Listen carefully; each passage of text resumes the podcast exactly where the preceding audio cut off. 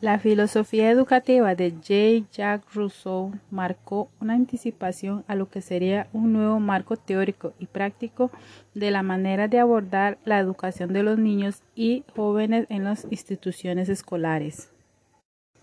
Partiendo de él, nacen teorías educativas como formas de optimizar los procesos educativos.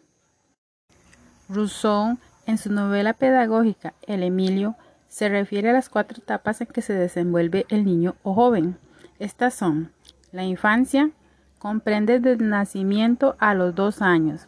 la naturaleza, que consiste de los dos a los doce años, la preadolescencia, la cual abarca de 12 a 15 años, la adolescencia, la misma se enmarca de los 15 a 20 años.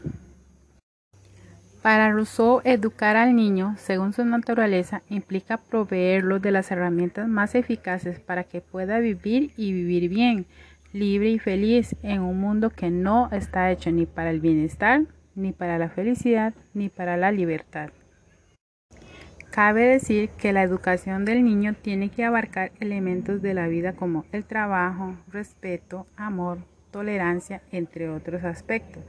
desde temprana edad hay que manifestarle al niño que el mundo en el que se vive es un entramado de intolerancia y de desunión.